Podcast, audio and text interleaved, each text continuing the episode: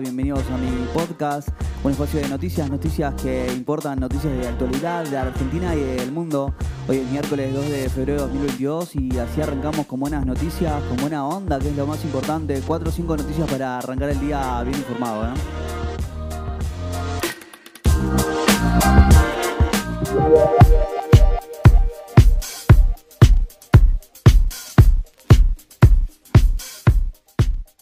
Buenos días, arrancamos este miércoles optimista.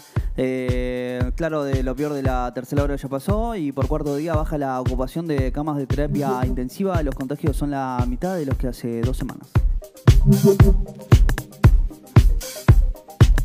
Germán Martínez es elegido para reemplazar a Máximo Kirchner como presidente del bloque del Frente de Todos en diputados.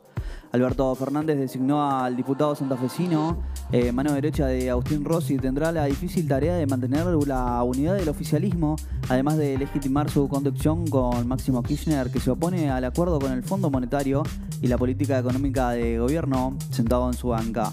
Martínez afirmó que no viene a reemplazar a nadie, Máximo es irreemplazable, dijo.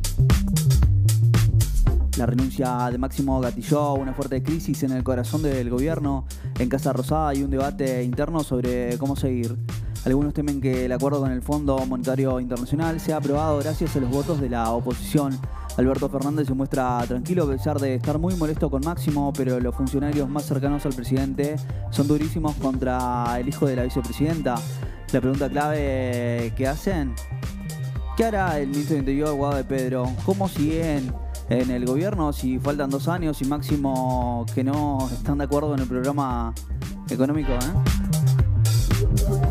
El presidente Alberto Fernández busca dejar atrás la crisis y partió hacia Rusia y China en una gira clave. La primera parada es Moscú, donde el jueves se reunirá con Vladimir Putin en un almuerzo privado. Luego Fernández viajará a China, donde el viernes asistirá a la inauguración de los Juegos Olímpicos de Invierno de Beijing mientras que el domingo mantendrá un encuentro con su par chino Xi Jinping.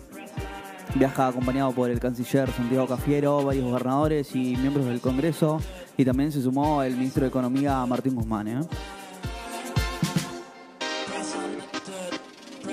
La Organización Mundial de la Salud recomendó a los países no suprimir en forma drástica las restricciones por la variante Omicron la Organización Mundial de la Salud sugirió hacerlo en forma gradual y solo eliminar las medidas preventivas en caso de que los estados estén dispuestos a reintroducirlas de manera rápida si fuera necesario. El argumento es que en muchos lugares aún no se ha alcanzado el pico de contagios de esta variante y que el nivel de vacunación es desigual en el mundo. Además, el director ejecutivo y jefe de emergencias de la OMS, Mike Ryan, afirmó que la presión política para suprimir restricciones podrían provocar más contagios y muertes. ¿eh?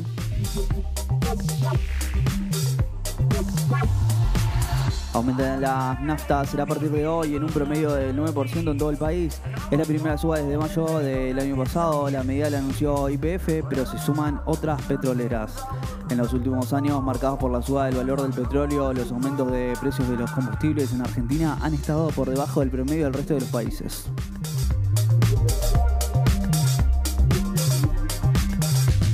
Rumbo a Qatar 2022, Argentina le ganó a Colombia 1 a 0, estiró su invicto a 29 partidos y le pisa los talones a Brasil en la tabla. Sin Lionel Messi ni varias figuras, pero con una gran actuación de Ángel Di María, el equipo de Lionel Scaloni dejó al conjunto cafetero con un pie fuera del Mundial. El tanto lo marcó Lautaro Martínez. Argentina ya clasificada al Mundial se aseguró al menos el segundo lugar de las eliminatorias con dos fechas aún por jugarse. Ecuador quedó a un paso de la clasificación, Uruguay acomodó en la tabla, mientras que Perú y Chile se mantienen expectantes. ¿eh?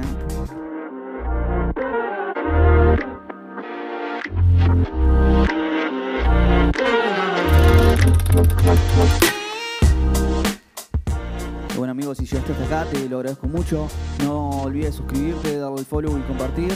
Te espero mañana con más noticias. Chau, chau, chau.